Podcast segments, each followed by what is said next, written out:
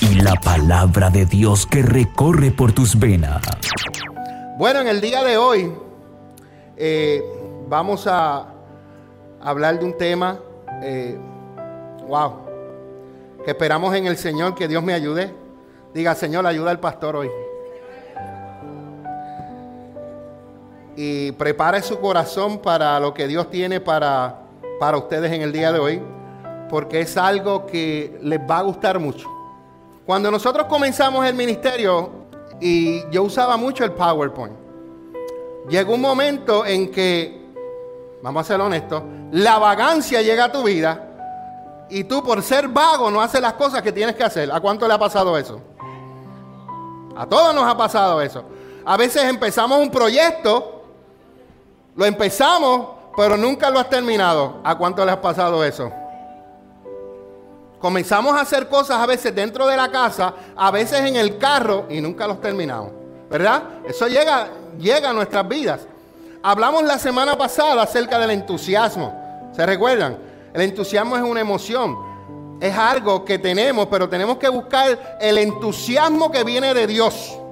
Porque el entusiasmo que viene de Dios para los pentecostales lo conocen como la unción de Dios. Pero es un entusiasmo. Dios depositaba entusiasmo en Gedeón, que fue lo que hablamos la semana pasada. ¿Y qué pasó? Él iba a hacer lo que Dios le dijo. ¿Por qué? Porque hubo una unción que, un entusiasmo que Dios depositó en él. Debemos procurar el entusiasmo. ¿Están bien conmigo? Entonces, en el día de hoy yo quiero hablarles acerca de una mujer que no era judía una mujer que le dijo a la mujer judía, la tierra tuya va a ser mi tierra, tu pueblo va a ser mi pueblo y tu Dios va a ser mi Dios. Y no era de la tierra, era de los enemigos. Entonces hoy quiero hablarles acerca de Ruth y Naomi. Naomi es la suegra, Ruth es la yerna y vamos a hablar acerca de la bendición del pacto y vamos a leer la Biblia y eso está en Ruth capítulo 1.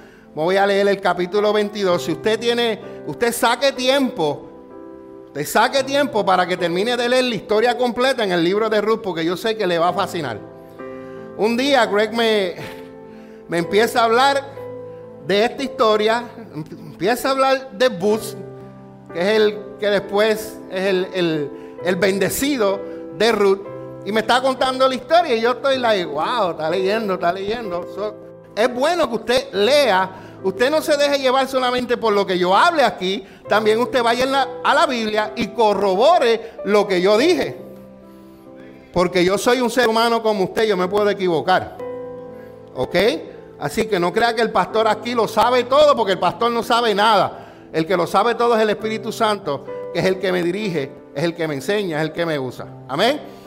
Así que vamos a leer los versículos, pero yo los voy a leer allá. Y las personas que nos están viendo en Facebook, están conectados en la Iglesia Café, en Facebook, en Mingo y María en Facebook y en YouTube, en la Iglesia Café, puedan ver y leer juntamente conmigo. Leemos la, usted puede estar sentado, no se tiene que parar. Aquí vamos a leer todos y, y yo voy desarrollando el tema. ¿Están conmigo? Nadie está conmigo. ¿Están conmigo? Ok. Vamos, enséñeme un entusiasmo para que a mí me den las ganas de predicar. Amén. Dice, en los días en que los jueces gobernaban a Israel, un hambre severa azotó a toda la tierra. Por eso, un hombre de Belén de Judá dejó su casa y se fue a vivir a la tierra de Moab. Yo voy a hacer aquí yo me, voy a lucir hoy, yo me voy a lucir hoy con ustedes, porque yo quiero subrayar una palabra que se llama dejó. La palabra dejó. Él se supone que él estuviera en la tierra donde debía estar. Hay veces que nosotros estamos en lugares donde Dios nos ha puesto y porque hay situaciones que están pasando en nuestras vidas, dejamos el lugar donde Dios nos puso. Esto le pasó a este hombre, Elimelech. Esto le pasó a él. Él estaba en una tierra donde Dios lo puso. ¿Qué sucede? Pasó hambre. Hay una hambruna, hay una sequía. ¿Cuántos de ustedes han tenido sequías en su vida? Todos hemos tenido. ¿Cuántos hemos pasado situaciones difíciles? Hermano, las situaciones difíciles, aunque tú salgas del lugar donde tú estás, la vas a tener. El problema no es el lugar, el problema eres tú que tienes que resolver la situación. Entonces, hay gente que están aquí, tienen problemas, tienen situaciones, se mudan para la China y en la China tienen el mismo problema. Porque el problema tú te lo llevas. Tú no lo dejaste en Allentown. Tú te lo llevas. Y si regresas, lo vas a traer para atrás. Entonces, este hombre dejó, ¿qué dejó? Su tierra. Dice, dejó su casa y se fue a vivir a la tierra de Moab. Yo quiero dejarles saber a ustedes, aquellos que no, no, no tienen este conocimiento, quiero compartirlo con ustedes, que Moab era la tierra de los enemigos. ¿Ok? Tú no puedes salirte del lugar donde Dios te puso a irte al lugar que le pertenece al enemigo. Tú no puedes hacer eso. Tú tienes que mantenerte donde Dios te dijo que tienes que estar. Y ellos, porque pasó una situación, hay hambre, hay sequía, vamos a dejar nuestra casa, vámonos para los enemigos. Error. Te voy a decir el por qué el error ya mismito. Dice, él se fue con su vieja, con su esposa, y con sus dos, ¿qué? Dos hijos. ¿Están conmigo? El hombre se llamaba Elimelech, casi lo dije bien. Y el nombre de su esposa era quién? Noemí. Noemí. ¿Cómo? Ayúdenme a predicar. Sus dos hijos se llamaban qué? Y el otro. Por favor, no le ponga esos nombres a sus hijos. ¿Ok? Dice que eran efrateos de dónde? Repita esa palabra otra vez. ¿De dónde? ¿Qué significa Belén? Casa de pan, ciudad de Dios. Entonces, ellos salieron de la cobertura, uy, voy a usar la hombrilla. Ellos salieron de Belén, de la casa de pan, de la casa de Dios, a un lugar donde están los enemigos. Error número uno, nunca te salgas de la cobertura de Dios. Nunca te salgas donde Dios te dijo, te voy a poner ahí. Porque si te sales, te estás saliendo de la cobertura, te estás saliendo de la bendición que Dios dijo que iba a proclamar. Si tú te mantenías donde Dios te dijo que iba a dejarte la bendición. Si llueve aquí, yo me voy a mojar. No, no me voy a mojar porque hay un techo. No, pero es la broma. Está la sombrilla. Pero si tú te sales fuera de la sombrilla, todo cantazo que sea enviado no va a haber la cobertura de Dios. No va a estar Jesucristo, los ángeles peleando contigo, vas a estar a sola. Entonces, este hombre se fue con esa mujer, con sus dos hijos, y eran de la tierra de Belén, de la tierra de Judá. Diga Judá. Es como decir, como decir, el barrio tuyo del pueblo tuyo. Por ejemplo, yo soy del barrio Lomas, del pueblo de Juana Díaz. ¿De qué barrio tú eres? ¿Ah? No, ese es el pueblo. Barrio. O residencial de Aguadilla. Entonces, ellos eran de Belén, de Judá. ¿Están conmigo? Ok. No se me pierdan, porque si se me pierden y al que usted vea durmiendo, hágale así y despierta que la predica está buena. El, versículo 3 dice, tiempo después murió, ¿quién murió? Cuando él se salió de la cobertura, se fue a la tierra de los enemigos, le causó la muerte. Cuando tú te sales, aquí podemos aprender que cuando no estamos bajo la cobertura, bajo el pasto de Dios, nos puede llegar la muerte espiritual. A este hombre le llegó la natural. Pero reflexionen eso. Y dice que Noemí quedó sola con cuántos hijos? Con los dos. Dice, ellos se casaron con mujeres moabitas. Error número dos. Número uno fue salir de la tierra. Número dos, casarte con las mujeres que Dios dijo que nunca te casaras. Para aquellos que eh, todavía no han aprendido, no han estudiado, era prohibido en la ley que el pueblo de Israel se juntara con la chusma. Buen español para que me puedan entender. ¿Usted me entiende? Entonces, ellos se casaron con estas mujeres. Una se llamaba qué? Orfa por favor, no le ponga ese nombre a una hija de usted. Le puede poner Ruth, está bonito Ruth, ¿verdad? Entonces, la otra se llamaba qué? Ruth. Pero, diga, pero, ¿pasaron cuántos años? Mira, cuando tú te sales de la cobertura, tú crees que te puede ir saliendo bien en la vida, pero tarde o temprano la desobediencia va a tener consecuencias. Aunque pasen dos años y todo esté bien, aunque pasen cinco, todo esté bien, pero va a llegar el tiempo donde el salirte de la cobertura de Dios te puede llevar a la muerte espiritual. Dice, pero unos diez años después, ¿qué pasó? ¿Murieron quién? Los dos hijos. Entonces Noemí se quedó sola sin sus dos hijos. En Puerto Rico se dice, se quedó sin la cabra y sin la soga. ¿Lo dije bien? Ok. Sí, porque a veces yo me recuerdo los, los refranes, pero los digo al revés. El 6. Estando en Moab, Noemí se enteró de que el Señor había bendecido a su pueblo en Judá al volverle a dar buenas cosechas. Siempre hay que tener el oído abierto para lo que Dios está haciendo, para que tú te conectes dónde está Dios trabajando. ¿Se acuerdan de mi experiencia con Dios? Los que estudiaron mi experiencia con Dios, tenemos que estar donde Dios está trabajando. Ella escuchó, Dios está trabajando aquí. Ella escuchó, hay cosecha. Entonces es el tiempo de tú salirte de la tierra de tus enemigos para venirte otra vez y conectarte a Belén de Judá bajo la cobertura de Dios. Dice, entonces Noemí y sus nueras se prepararon para salir de Moab y regresar a su tierra natal. Acompañada por sus dos nueras, partió del lugar donde vivía y tomó el camino que las llevaba de regreso. ¿A dónde? A la cobertura, a Judá. Después dice, sin embargo, ya ellas puestas en camino, Noemí le dijo a sus, a sus dos nueras, vuelve cada una a la casa de su madre y que el Señor las recompense por la bondad que mostraron a sus esposos y a mí. Las estaba bendiciendo. Que el Señor las bendiga con la seguridad de un nuevo matrimonio. Entonces les dio un beso de despedida y todas se echaron a llorar desconsoladas. Todas se echaron a llorar. Una le dijo, no queremos ir contigo a tu pueblo. Pero Noemí respondió, ¿por qué habrían de continuar conmigo? ¿Acaso puedo tener más hijos que crezcan y sean sus esposos? Mira lo que siguió diciendo. No, hijas mías, regresen a la casa de sus padres porque ya soy demasiada que. Ah, ahí están las viejas que dijeron soy vieja. no,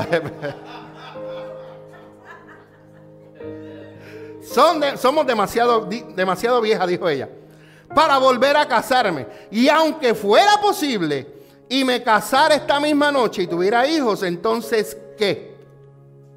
¿Esperarían ustedes hasta que ellos crecieran y se, y se negarían a casarse con algún otro? Por supuesto que no, hijas mías. La situación es mucho más amarga para mí que para ustedes, porque el Señor mismo ha levantado su contra mí. Qué lindo es echarle la culpa al otro. Tomaste una decisión con tu esposo, estás pagando las consecuencias y ahora dices tú que fue Dios el que levantó el puño. Que la linda, ¿verdad?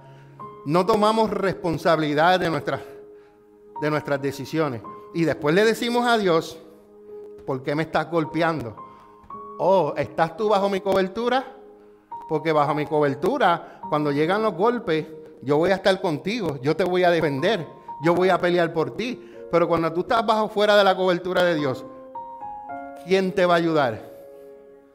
Gracias a Dios que no escuché el chapulín colorado. Y ahora, ¿quién podrá defendernos? Yo. ¿Me estoy, ¿Me estoy explicando bien? Porque a veces nosotros tomamos las decisiones, nos van mal las cosas y lo que primero venimos a decir, el Señor las ha levantado en contra de mí, ha levantado su puño en mi contra. No, fui yo el que tomé la responsabilidad, fui yo el que tomé la decisión, yo tomo la responsabilidad. ¿Me están siguiendo? Entonces, volvieron a llorar juntas y Orfa, se despidió de su suegra con un beso, pero Ruth se aferró con firmeza a Noemí. Y Noemí le dijo, mira, tu cuñada regresó a su pueblo y a su qué? A sus dioses. Usted ve por qué Dios le dijo no se junten con las chusmas, no se junten con la gente de allá, va a desviar su corazón y ustedes van a empezar a adorar a otros dioses. Entonces ella le dijo, ve tú y haz lo mismo. Regresa a tu pueblo y regresa a tus dioses. Pero ¿qué dijo ella? Pero ella respondió, no me pidas que te deje y regrese a mi pueblo, porque a donde tú vayas, yo voy a ir. Donde quiera que tú vivas, yo viviré. Tu pueblo será mi pueblo y tu Dios será mi Dios. Donde tú mueras, allí voy a morir yo y allí me va a enterrar. Que el Señor me castigue severamente si permito que algo nos separe aparte de la muerte, dijo ella. Cuando Noemí vio que Ruth estaba decidida a irse con ella, no insistió más. Ella sabia, esta está en el pueblo, está allá en el pueblo, donde está la bendición, donde está la cobertura, se salieron de la cobertura, vinieron a esta tierra, se le murió el esposo a los pocos tiempos. A los 10 años se le murieron los hijos. Ella dijo, si yo me quedo aquí, también me voy a morir yo. So mejor yo me voy de aquí a donde está Dios trabajando. Porque si Noemí escuchó que Dios estaba trabajando allá, también Ruth escuchó que Dios estaba trabajando. Y ella dijo, allá hay bendición. Yo voy a ir donde está la bendición. Ella no fue tonta. Ella dijo, yo me voy a ir a esa cobertura. Porque si me quedo aquí, aquí me voy a morir. El versículo 19 dice, de modo que las dos siguieron el viaje cuando entraron, ¿a dónde entraron? Dije yo ahorita Belén, la ciudad de Dios, ciudad de paz, ciudad de pacto. Se volvieron a la cobertura, entraron a la ciudad de Belén de Judá y todo el pueblo se conmocionó por causa de su llegada. ¿Ha estado usted años en los Estados Unidos? Pasan 10 años, pasan 15 años, pasan 20, pero cuando usted regresa a su pueblo, donde usted nació, y usted ve la gente de su barrio, de su caserío, ¿no se, no se alegra la gente cuando lo, ven? Dice, ya, chi. Lo primero que dice, diablo, hace tiempo, que eso así que hablan los boricuas. Diablo, hace tiempo que no te veía. No, diablo, es Greg. No soy diablo, es Greg. Greg, hace tiempo no te veía.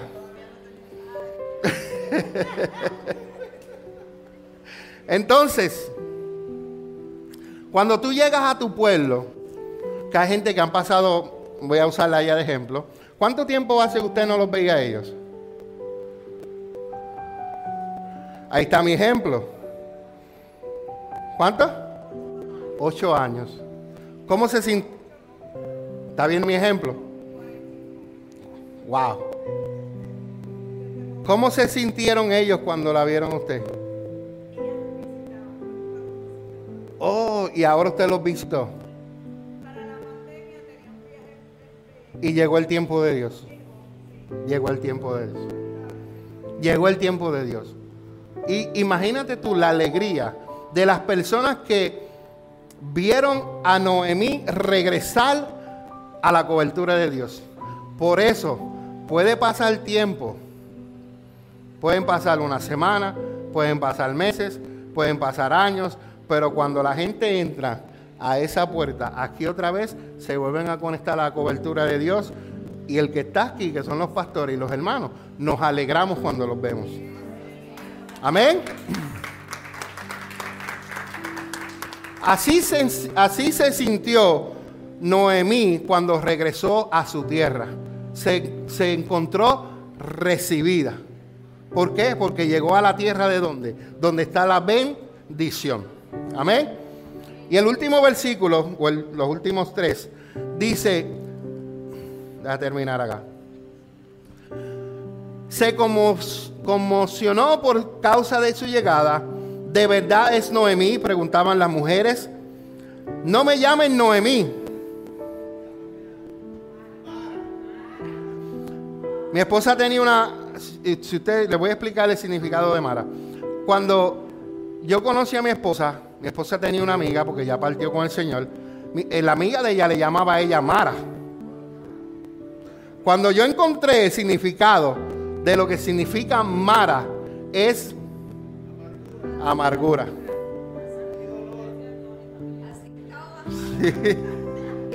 Amargura. ¿Y por qué ella la llamaba amargada? Porque la amiga de ella conocía todos los problemas que ella tenía y ya vivía su vida amargada. ¿Usted me está entendiendo? Entonces, mira lo que dice Noemí. No me llamen Noemí, más bien llámame Mara, amargada, porque el Todopoderoso me ha hecho la vida muy... Vuelvo otra vez a echarle la culpa a Dios por algo que yo hice. Primero dijo Dios me puso el puño. Ahora dice Dios me ha hecho amargada. ¿Qué más vas a decir de Dios? Dios no te metió en el problema. Dios no te dijo vete a la tierra de los enemigos. Dios no te dije permite. permite. Dios te dijo deja que tus hijos se casen con las moamitas. No, porque Dios tiene una instrucción. Entonces, ¿cómo yo voy ahora a echarle culpa a Dios? Cuando yo dejaba que el pecado estuviera en mi casa. Ay. Porque ella conocía. Porque la ley decía que los hijos de Israel no se iban a casar con los enemigos.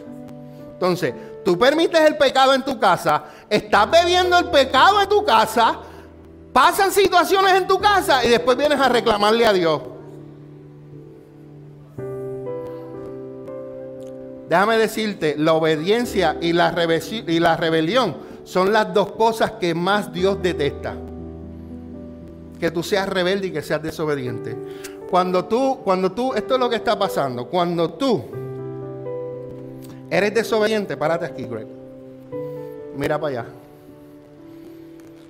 Mira para allá. Ahí de espalda. Cuando tú eres desobediente a Dios,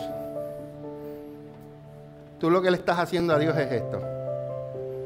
Te le estás poniendo de espalda a Dios. Y en vez de caminar donde Dios va caminando, tú vas a caminar tu propio camino. Pero mientras más caminas, Greg, camina para allá. Y mientras más tú caminas para acá, más te estás alejando de Dios porque estás en desobediencia y estás en rebelión. ¿Por qué? Cércate. Porque cuando tú decides y reconoces como David hacía, reconocía sus faltas y sus pecados, en vez de él huir de Dios, cuando él reconocía su falta, lo primero que venía era hacer, acercarse a Dios. Porque en la cobertura de Dios, ahí iba a encontrar salvación, iba a encontrar todo lo que él iba a necesitar. ¿Que, que huele bueno el perfume? No, yo lo sé. Este Greg. El versículo 21 dice, me fui llena, pero el Señor me ha traído otra vez echándole la culpa a Dios. Me fui llena con esposo, me fui llena con mis dos hijos y ahora el Señor me trae. Ok, el Señor te trajo. Mi pregunta es, mi pregunta es, ¿te llevó Dios? Porque ahora dices, el Señor me trajo. Pero si el Señor te trajo, quiere decir que fue el Señor que te envió. Y Dios cuando envía, Él respalda. Oh. Cuando Dios te manda un lugar, Dios te va a respaldar. Puede estar, mira, dicen, dicen hermano José, que en Puerto Rico las cosas están malas. Si Dios me manda a mí a Puerto Rico a abrir una iglesia, ¿quién me va a ayudar? ¿Quién me va a proveer? Porque voy bajo la dirección de Él. Mi pregunta, usted se debe preguntar, ¿quién le dijo a Noemí, vete para Moab? ¿Dios te llevó? Entonces, ¿por qué ahora le reclamas a Dios que Dios me trajo? Porque si Dios te llevó, según tú, Dios te hubiera respaldado y bendecido allá. Pero ahora tú dices, ay Señor amado, ayúdalos ustedes. Le pido al Señor que siga abriendo su espíritu para que reciban este mensaje. Dice, me fui llena, vengo vacía. ¿Por qué llamarme Noemí cuando el Señor me ha hecho sufrir? Cuando el Señor me ha hecho sufrir y el Todopoderoso ha enviado semejante tragedia sobre mí. Yo les voy a dar un consejo como amigo, como pastor. El tiempo que tú pasas quejándote por la situación, el problema, el proceso, ese mismo tiempo que pasas quejándote, aprovechalo y comienza a adorar a Dios. Yo te aseguro a ti vas a tener los mismos problemas, pero los vas a ver diferente y Dios te va a ayudar a resolucionarlos. Te va a dar la fortaleza para pasar los procesos o los momentos difíciles que estás pasando en tu vida. Así que deja de quejarte y comienza a adorar al Señor.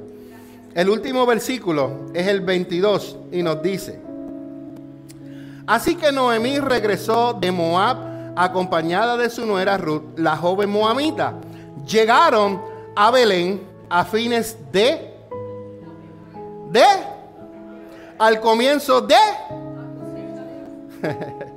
llegaron cuando la unción estaba encendida. Llegaron en el momento donde Dios estaba haciendo grandes cosas con el pueblo de Judá. Llegaron en el momento. ¿Usted sabe lo que significa primavera? Nosotros, si usted no ha, escuchado este programa que se llama Las cuatro estaciones del matrimonio, en el podcast de los dos son mejor que uno, escúchelo, porque ahí hablamos de las cuatro estaciones del matrimonio. La primera estación es la primavera. La primavera es cuando todo empieza a qué? A volver a coger vida. Les voy a hacer una pregunta. ¿Ustedes siembran en puro invierno semillas? ¿Por qué no pueden sembrar en invierno? Se frisa, se quema la semilla, ese es el término que ellos usan, se quema. Pero entonces cuando viene la primavera, que el tiempo cambia, que empieza a calentarse, ¿es el tiempo adecuado para sembrar? Ok. Le estoy hablando del país de Estados Unidos. Les voy a hablar ahora de Israel. Israel un, es un, es un, es una, es un pueblo, es un no es una ciudad, estoy buscando la nación, esa es la palabra. Es una nación donde tiene diferentes tipos de clima. Entonces, como tiene diferentes tipos de clima, se cosecha dos veces. Se cosecha la primera cosecha, que es en primavera, y la segunda cosecha es en el otoño. Cosechan dos veces, ¿ok? De eso voy a hablar más ahorita.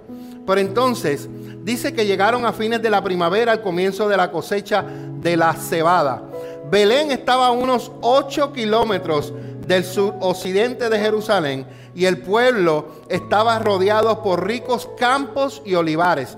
Las cosechas eran abundantes. El regreso de Ruth y Noemí a Belén fue sin duda parte del plan de Dios porque en esta ciudad nacería David, el cual de esa descendencia, de esa genealogía, nacería quién? Jesús. ¿De dónde? De Belén de Judá. ¿Están conmigo? Dice que así como David nació, también el profeta Miqueas profetizó que Jesucristo también nacería allí. ¿En qué ciudad? Se lo olvide Belén. Y no es Bethlehem allá, ¿ok? Es Belén en Israel. Entonces dice, esto fue más que una simple conveniencia para Ruth y Noemí, ya que sirvió para que se cumplieran las escrituras. Y aquí le voy a hablar acerca del clima. El clima de Israel es templado y hay dos cosechas, ya dije, primavera y otoño. La cosecha de cebada se llevaba a cabo en la primavera, fue en ese tiempo de esperanza. Dios es un Dios de misericordia. Dios es un Dios de muchas oportunidades. No de una, no de dos, no de tres. Dios nos da oportunidades, oportunidades, oportunidades. Ellas regresaron a la comunidad agrícola de Belén y debido a que a la temporada de la cosecha había mucho grano en los campos. Voy a enseñar esto que yo aprendí y quiero compartirlo con ustedes. Si este es el campo, este es el campo de columna a columna, allí allá. Cuando estaba la cosecha, era por ley, era por ley, que ellos cogieran el fruto o la cosecha, pero las partes de los bordes de todo el borde y la parte de lo que se caía no lo podían recoger. Porque eso era para los pobres y la gente necesitaba. Eso yo lo aprendí ayer estudiando. Y yo decía, wow.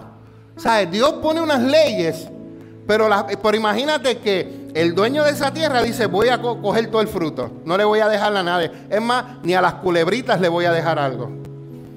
Está siendo un hombre con un corazón porque lo único que piensa es en él. Entonces Dios dio esta ley para que cogieranlo y dejaranlo de afuera, para, porque Jesús dijo, los pobres siempre van a habitar entre ustedes. Eso es algo que siempre va a habitar. Entonces, eso servía para que los pobres se quedaran con ellos y también la gente que venían a veces de otros países a buscar fruto. ¿Están conmigo? Entonces, el tema de hoy, ¿cuál era? La bendición de qué? Del pacto. Yo te quiero dejar saber en esta, en esta mañana que nuestro Dios es un Dios de pacto. Nuestro Dios es un Dios de pacto. Y Él se ha comprometido, escuche bien, a lo largo de los siglos con los suyos y ha sido fiel a sus promesas. Como hijos de Dios que pacta, seamos nosotros también hombres y mujeres que vivimos en alianza con Él, cumpliendo nuestros votos.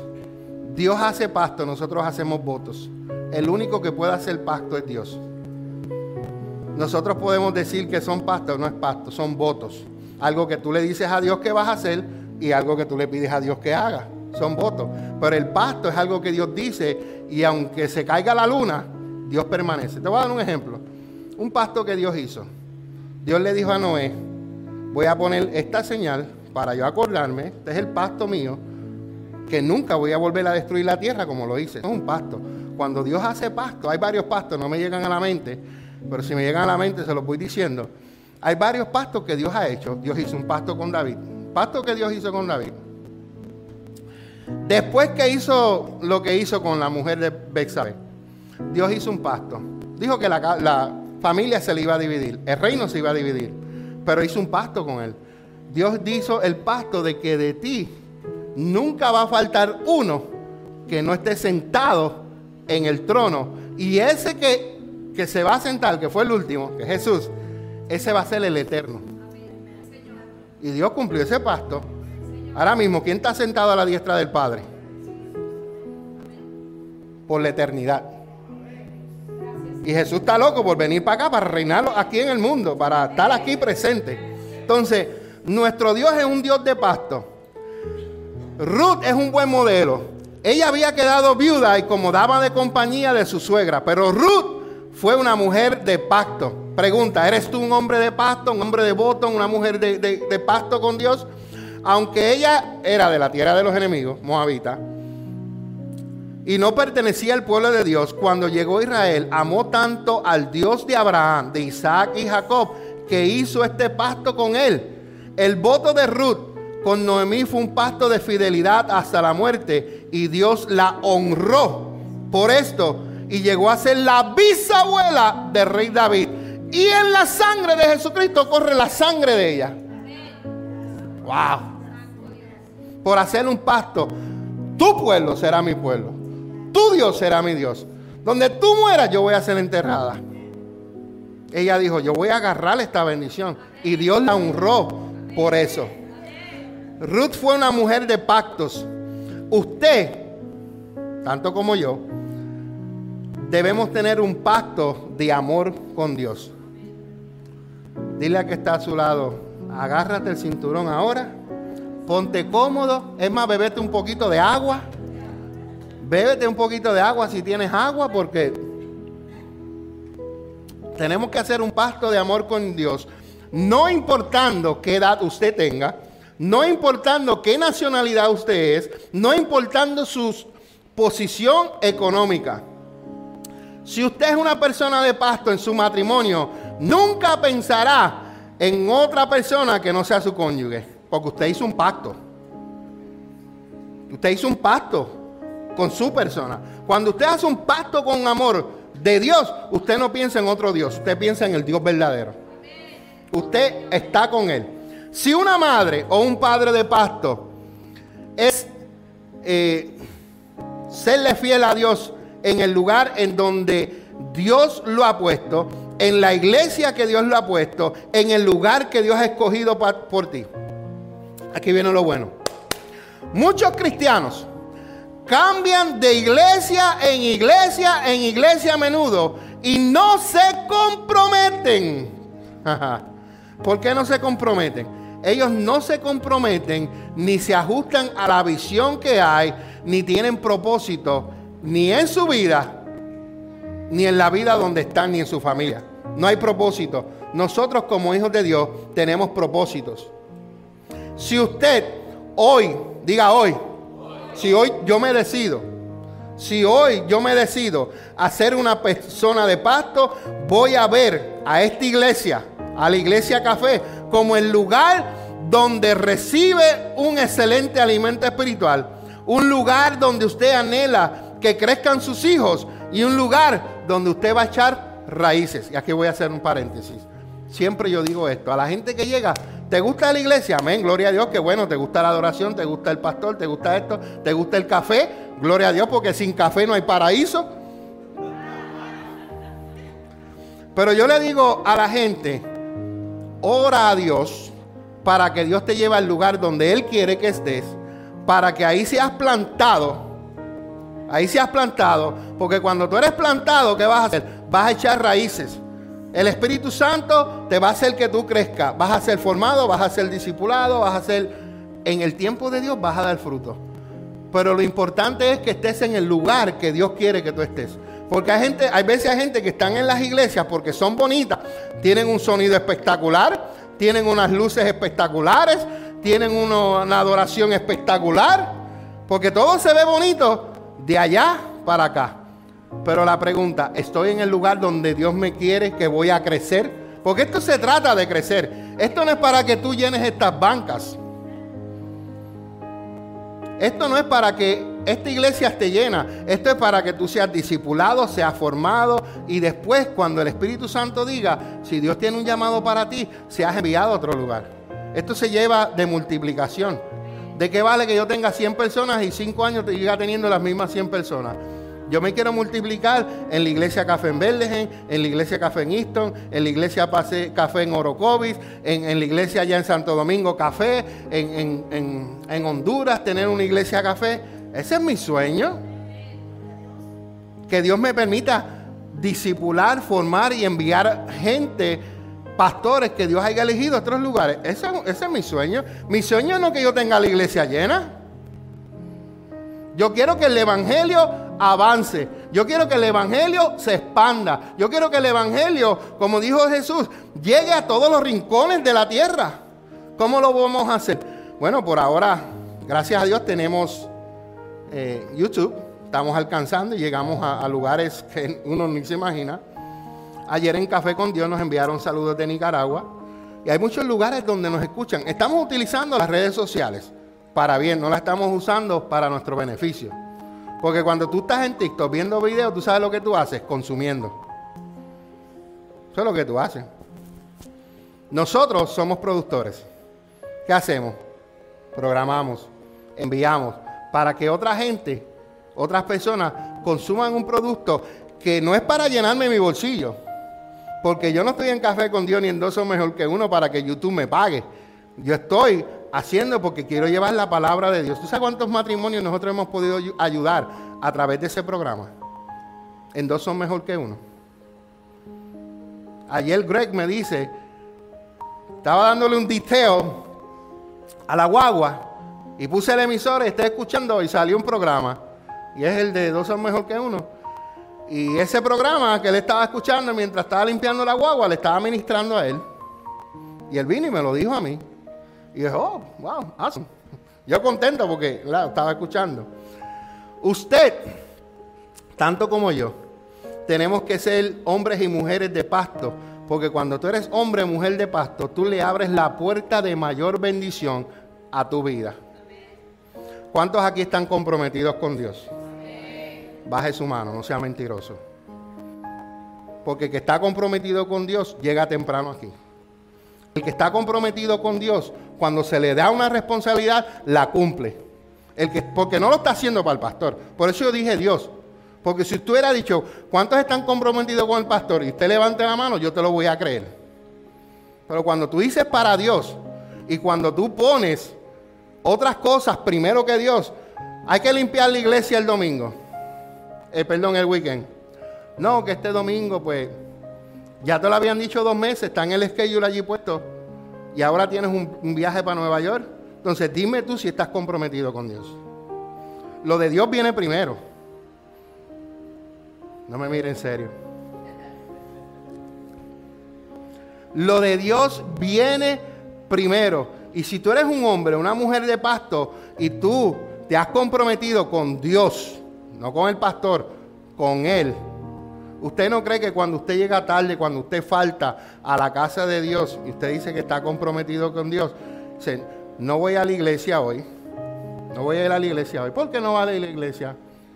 ¿Sabe que antes, alguien gracias por, por ser mi asistente y ayudarme, pero antes los textos llegaban a mí. Y cuando yo venía ya para la casa de Dios, ya venía ya. Porque faltó fulano, faltó fulano, faltó fulano. Y yo dije, ahora, ¿con qué, qué, vamos a hacer? Yo ahora yo no permito que ningún texto me entre hasta que yo termine la iglesia. Hasta que termine. ¿Por qué? Porque quiero enfocarme en lo que Dios quiere hacer. Entonces, ¿puedo, ¿puedo usarte de ejemplo? ¿Me das el permiso? ¿Me das el permiso? No me vas a después a... No, tienes que llevarla a comer después. ¿Ok? Te vaya a enojar conmigo. A mí me gustaba creer porque Craig me daba unas excusas que yo me reía. Pero es porque él todavía no estaba en el compromiso con Dios. Él estaba, pues, que venía a la iglesia, la visitaba, le gustaba, venía con Bárbara, porque si no venía, pues, tú sabes, eh, Bárbara, ustedes conocen a Bárbara. Y él, y él a veces venía a eh, Bárbara y Greg. Ah, pues anoche se acostó tarde y, y, no se quiso levantar. Y digo, ok, si yo no puedo dormir el miércoles y me acosté a las 3 y tengo que levantarme a las 7 a trabajar, ¿voy yo a dejar de trabajar? Entonces, ahí, ahí, es cuando yo te digo dónde está el compromiso. Porque si tú te comprometes con tu trabajo para llegar temprano, ¿por qué con Dios, ah, hoy yo no voy, me voy a quedar durmiendo. Dime tú si tienes compromiso. Amigos, hermanos, queridos, Dios es primero. Comprométase con Dios. Sea, haga a Dios lo mejor en su vida. Ruth fue una mujer que trabajaba con determinación. Ruth no llegó a Israel para que la mantenieran. Ruth llegó a Israel y dijo, ¿dónde hay que ir a trabajar? Aquí hay gente que llegan y lo que vienen es a sentarse a la silla y no dicen qué hay que hacer en la iglesia. El pastor es el que limpia, el pastor es el que abre, el pastor es el que abre el, micrófono, el pastor es el que abre el servicio, el pastor es el que canta la adoración, el pastor es el que apaga las luces, el pastor, yo no, yo no soy el pastor, pulpo. Esto es una iglesia y se compone de todo y todos debemos trabajar. Esta mujer esa mujer que ustedes están leyendo ahí, ella llegó a trabajar a Israel. Ella se metió en los campos, ella se enrolló lo que tenía que enrollar y vamos a, como decimos en Puerto Rico, lo que me están escuchando, meter mano en Puerto Rico es que vamos a trabajar. Por si acaso si me ven en otro país y dicen, wow, ese pastor dijo eso, no. Puso las manos a trabajar. Entonces, cuando usted llega a un lugar, usted como hijo de Dios, usted es un servidor. Yo no tengo que decir aquí quién es servidor o quién no es servidor. Aquí todos servimos. Porque si usted es un hijo de Dios, usted tiene que parecerse a Jesús. Y como usted se parece a Jesús, Jesús es un servidor. Jesús dio todo por ti. Él dijo, yo no, vine, yo no vine a que me sirvieran, yo vine a servir. Y, no, y hay gente que llegan al lugar y se sientan y quiere que le den tos. Todo. No, tú llegas a un lugar, ¿en qué le puede ayudar, pastora? ¿Qué hay que hacer? Esa es la mentalidad, ese es el compromiso que la gente tiene que tener. ¿Cuántos de ustedes aquí han venido a limpiar la casa de Dios? Los que pueden, ¿verdad? Porque hay personas que no, no pueden. usted sabe lo hermoso que es venir a limpiar esta casa. Si usted supiera la paz que hay en este lugar, yo aquí paso horas a veces, ¿verdad? A veces la pastora me tiene que sacar de aquí. Porque es que si tú llegas a este lugar y pasas tiempo aquí, tú vas a sentir algo hermoso en este lugar. Y si tú vienes a limpiar la casa de Dios, tú vas a sentir esa paz. Y tú no lo vas a hacer porque Aileen te mandó, Cintia te mandó. Tú lo vas a hacer porque tú dices, me gustaría que la casa del Señor se viera mucho mejor que la casa mía. Si la casa tuya se ve mejor que la casa de Dios, tú tienes un problema. Porque para ti Dios no es lo más importante. Tu casa es lo más importante. La casa de Dios, ok, entendemos que esto no es de nosotros. Esto es un building que le pertenece al dueño. Pero vamos a, mientras estamos aquí, vamos a seguir poniéndola bonita. ¿Verdad? ¿O a usted le gusta llegar a un sitio donde se vea feo? A mí me gusta la excelencia. Yo he aprendido en la excelencia porque Dios es un Dios de excelencia. La Biblia cuenta de que Ruth trabajaba desde muy temprano sin descansar durante todo el día para llevar a su casa el sustento para Noemí y para ella. Una de las características más importantes de las personas que alcanzan el éxito en la vida es que trabajan con determinación. Su servicio, el servicio de Ruth al Señor y el servicio de nosotros, debemos ofrecerlo con compromiso. Tú no puedes decir, pastor, cuente conmigo y cuando yo lo llame usted nunca esté disponible. Usted no puede decir, pastor, estoy aquí para lo que yo necesite y cuando yo lo llamo usted no, aparece ni por los rincones. Usted no puede decirme, pastor, eh, hay esta actividad, cuenta conmigo y cuando llegue el día de la actividad usted no, ni me coge el teléfono. Entonces, no diga que usted va a tener un compromiso primeramente con Dios, después con los pastores, con la casa, si usted no va a cumplir el, el compromiso. Así que sea responsable. Si hoy usted tiene un lugar de trabajo, hágalo con determinación, con esfuerzo y confianza y usted va a ver la recompensa cada viernes en la cuenta de su banco. Si dio, si dio su palabra, usted se tiene que hacer responsable de esa área donde usted dijo, pastor, ayer Greg me regañó. Yo hice un flyer, y teníamos una reunión de, hombres ayer. Y yo puse en el flyer de 2 y 30 en adelante. No que la reunión iba a empezar a las 2 y 30. Yo llegué a las 3. Pero yo me, me llevé mi limazo. Porque me dijeron hasta por texto, más te lo puedo enseñar. Tarde es tarde. ¿Me explico? Tarde es tarde. Y yo dije, mira este pichoncito tirándole a la escopeta. Deja que llegue tarde a la iglesia. Ajá. Entonces, usted tiene que estar preparado y listo porque el Señor declara sobre su vida que Dios tiene bendiciones para usted, pero si usted hace un voto, un pacto con Dios, usted tiene que validar ese pacto. La Biblia dice que si nosotros vamos a hacer un pacto y no lo cumplimos, es mejor que no lo hagamos, porque Dios se toma las cosas en serio. Hay gente que hace un pacto con Dios, Dios mío, líbrame, Dios mío, ayúdame de esta situación, Dios mío, sana. Dios lo hace, pero ellos no cumplen el pacto. Ellos no cumplen lo que le dijeron a Dios que le prometieron. Al, hacer, al, hacerlo de esta manera, verá los frutos, los cuales traerán gran satisfacción a su vida. Cuando usted le es fiel a Dios, usted va a ver las bendiciones de Dios siendo derramadas sobre su vida. Ruth sabía en la decisión que tomó al elegir su compañero. Esta es la, segunda parte. Mujeres solteras sépase que el hombre que usted le está pidiendo a Dios tiene las especificaciones que Dios quiere para tu vida, no las que tú quieres para tu vida. El deseo del alma de esta mujer era solamente levantar una descendencia para Dios. Una descendencia. Al leer el Antiguo Testamento, usted descubrirá que el anhelo del corazón de Dios siempre fue levantar familias enteras que le, sirvieran. Y Ruth sabía eso.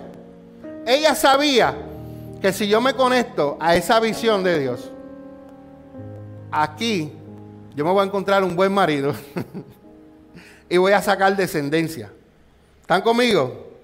Muchas personas asisten a la iglesia para ver si allí encuentran a alguien decente con quien compartir su vida. Y esto no debe ser así, porque es un motivo incorrecto. Usted tiene que venir a la iglesia para buscar de Dios.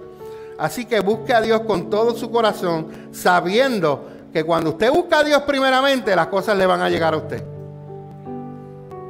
Hay veces que, lo, hay veces que la gente se mete a la iglesia porque hay hombres guapos como yo, solteros. Yo no estoy soltero, pero hay mujeres elegantes y se van a la iglesia porque van a ir fishing.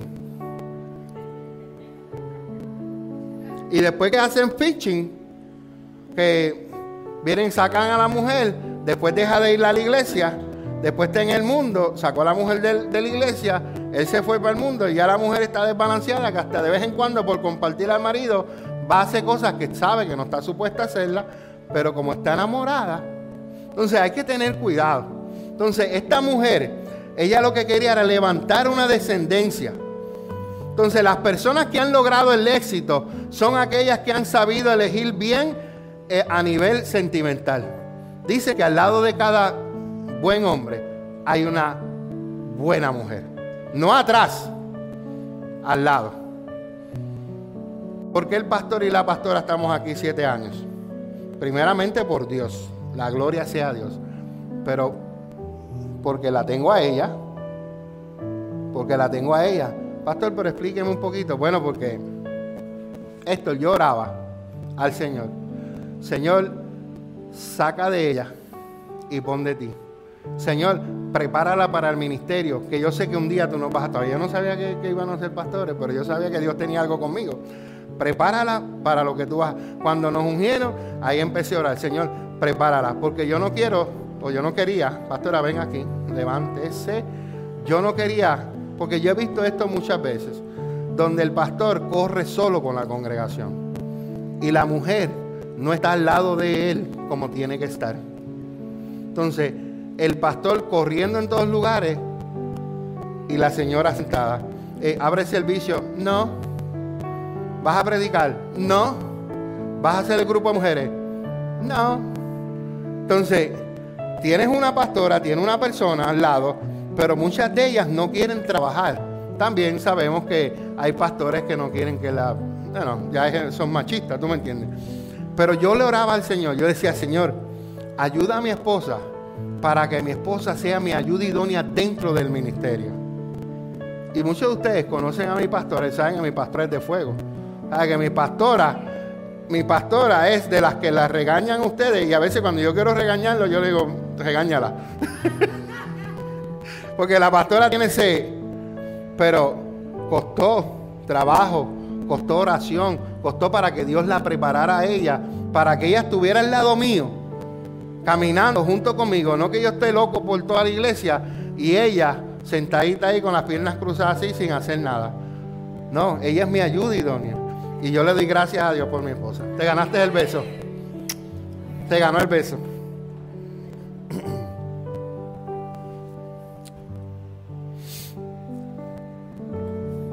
Ruth llegó a ser una mujer que marcó la historia.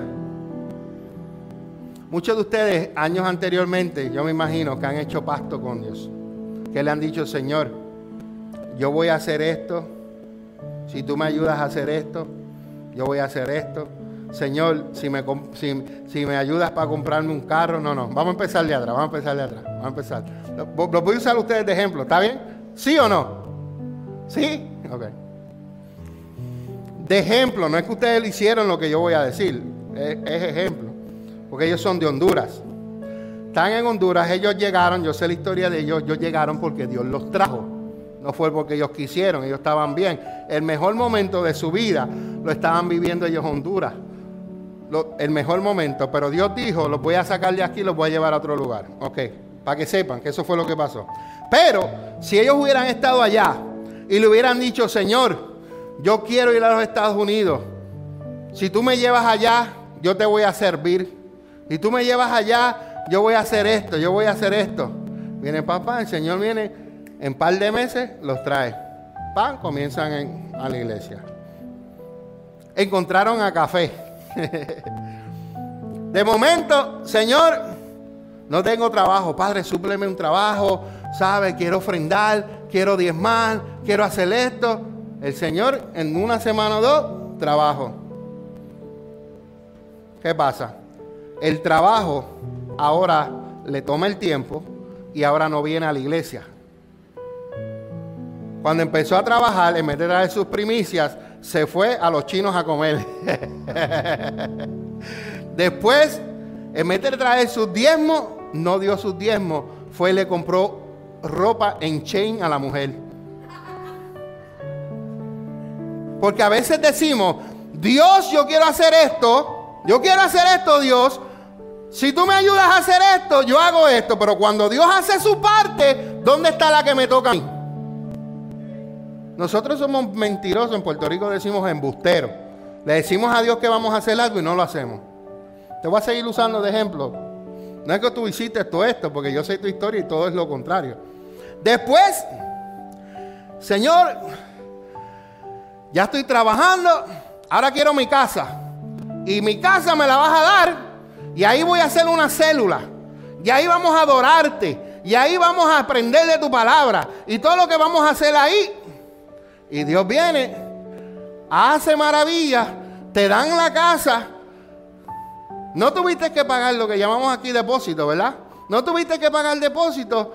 El dueño es un bombón de menta, una chulería. Dios te da la casa y entonces en vez de poner la casa para lo que le dijiste a Dios que ibas a hacer, te pones a hacer otras cosas. Vamos a lo del carro. Señor, oro porque necesito un carro y estoy llegando tarde a la iglesia y yo quiero tener un carro porque quiero ayudar al pastor, quiero abrir la iglesia, quiero llegar temprano. Y Dios va sobrenaturalmente, tocó a Richie, un ejemplo, y le sembraron una guagua a esta persona. Y esta persona, oh, y también dijo, se me olvidó decir esto, y también puedo recogerle a los hermanitos que necesitan transportación para venir a la iglesia. Cuando le dan la guagua, el hermano fulano llama, eh hermano, a ver si puede venir a buscar. Mire hermano, que no puedo porque esto, lo otro. Otro domingo, sí, nadie me llama a fulano. Ya, estoy marcando mal, espérate. El hombre ni le coge el teléfono. Entonces, no digas o no le pidas algo a Dios diciéndole que le vas a hacer algo y tú no cumplas, porque Dios toma las cosas en serio. Es mejor que no hagas ningún voto. Es mejor que no hagas nada. Y Dios le da la guagua. Entonces, ya después de la guagua, que tiene la guagua, te voy a usar de ejemplo a ti, viene, bueno, hace tiempo como que no voy a visitar a mi familia en Nueva York. Me voy el domingo para ver a mi familia. Pero ¿por qué no vas el viernes, no vas el sábado? ¿Por qué no coges un día libre del trabajo? Vas a ver. ¿Por qué tienes que comprometer el tiempo de Dios? No comprometas el tiempo de Dios. Yo tengo algo guardado ahí que yo lo atesoro mucho en mi corazón y me dice que la iglesia sea la excusa para que tú faltes a un evento. No que el evento sea la excusa para que tú faltes a la iglesia. Muchos cristianos lo tienen al revés. Hay un evento, mira, yo tenía un compromiso con ellos, ¿verdad? A mí me invitaron para un cumpleaños de un pastor en Filadelfia. Yo tuve que decir que no, ya yo tengo un compromiso. Yo no voy a comprometer ya lo que yo he hecho, yo no voy a comprometer el tiempo de Dios porque alguien viene de la nada a decirme, no, el tiempo de Dios no se comprometa. El martes hay estudio bíblico. Usted no puede hacer en el martes porque usted sabe que el martes, si alguien le dice, usted llama, no, que él tenga un appointment a la... No, usted diga, el jueves, el lunes o el viernes. ¿Por qué martes y miércoles no? Porque tenemos servicio. Usted tiene que ponerse para lo suyo. No comprometa el tiempo de Dios. Aquí tenemos que estar los martes, los que quieren aprender, ¿verdad? Porque los que no quieren aprender no se les puede obligar, el Manairi. Pero si usted quiere aprender, venga aquí. Si usted quiere servir, usted tiene que estar aquí para aprender. Si usted, los miércoles estamos en adoración y alabanza aquí. Usted tiene que estar aquí. Es un tiempo. Pregúntame, Jessica, pastor, ¿usted está haciendo el servicio los miércoles porque le dio la gana? Pregúntame. No, porque Dios me dijo que abriera el miércoles. Porque si no, yo estuviera en casa. Con mi esposa, chilling. Pero Dios dijo, a mitad, a mitad de semana, quiero que abran el servicio. Y lo estamos haciendo por obediencia. porque Dios lo dijo, porque si no, estuviéramos tranquilos. Entonces, quiero terminar, me faltan tres slideshows, pero rápido. Usted puede ser una persona de pacto, una persona bendecida. Tome la decisión de servirle al Señor con compromiso. No puede renovar su pacto de consagración. Hoy puede, perdón, hoy puede renovar su pacto de consagración y entrega a Dios. Aquí voy a detener, me falta uno más. ¿Por qué quiero decir hoy? Porque anteriormente, si tú hiciste un pacto, hoy el Espíritu Santo te va a traer la memoria, te va a traer la memoria y te va a recordar que tú hiciste un pacto y no lo cumpliste. Y hoy Dios te está confrontando para que tú cumplas tu parte. Y si tú te sientes así y sientes en tu corazón, Tú lo único que vas a hacer es venir al altar y decirle al Señor, aquí estoy y yo voy a cumplir la parte que me toca a mí. Porque ya tú hiciste la tuya. El que te fallé fui yo. Por eso Ruth, Ruth cuando, eh, Noemí, perdón, cuando ella regresó, ella vino a reclamarle al Señor y a culpar al Señor, pero ¿quién te dijo a ti? ¿Quién te dijo a ti? Yo no te envié para allá. Sin embargo, Dios, Dios la utilizó a pesar de que se quejó, la utilizó, utilizó a su nuera para que de ahí viniera una descendencia y de ahí saliera Jesús. Prométale a Dios fidelidad, prométale a Dios servicio, amor y compromiso de levantar una generación santa para Él. ¿Qué generación?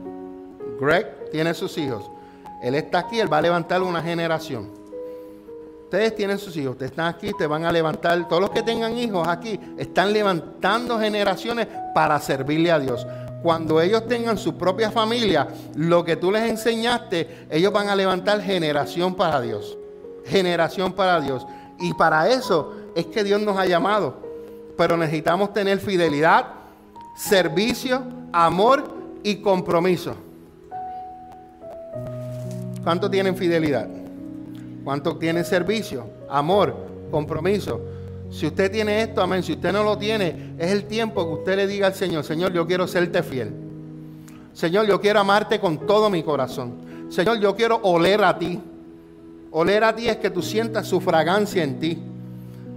Dile, Señor, yo quiero servirte. Yo quiero comprometerme contigo.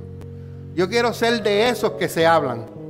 Porque en el libro de Hebreos capítulo 11 se menciona gente que hicieron algo para Dios, que Dios los utilizó. ¿Por qué? Porque se dejaron eh, guiar por el Espíritu Santo. Usted es una persona que va a levantar nuevas generaciones. Para eso estamos aquí. Nosotros somos pastores, queremos levantar una nueva generación de iglesia, unos nuevos pastores que Dios los envía a diferentes lugares. Queremos seguir expandiendo el mensaje de Jesucristo. Así que usted haga como Ruth y silba al Dios Todopoderoso, Creador del cielo y de la tierra. Incline su rostro ahí donde usted está. Edificando tu ser interior, refrescando tu alma.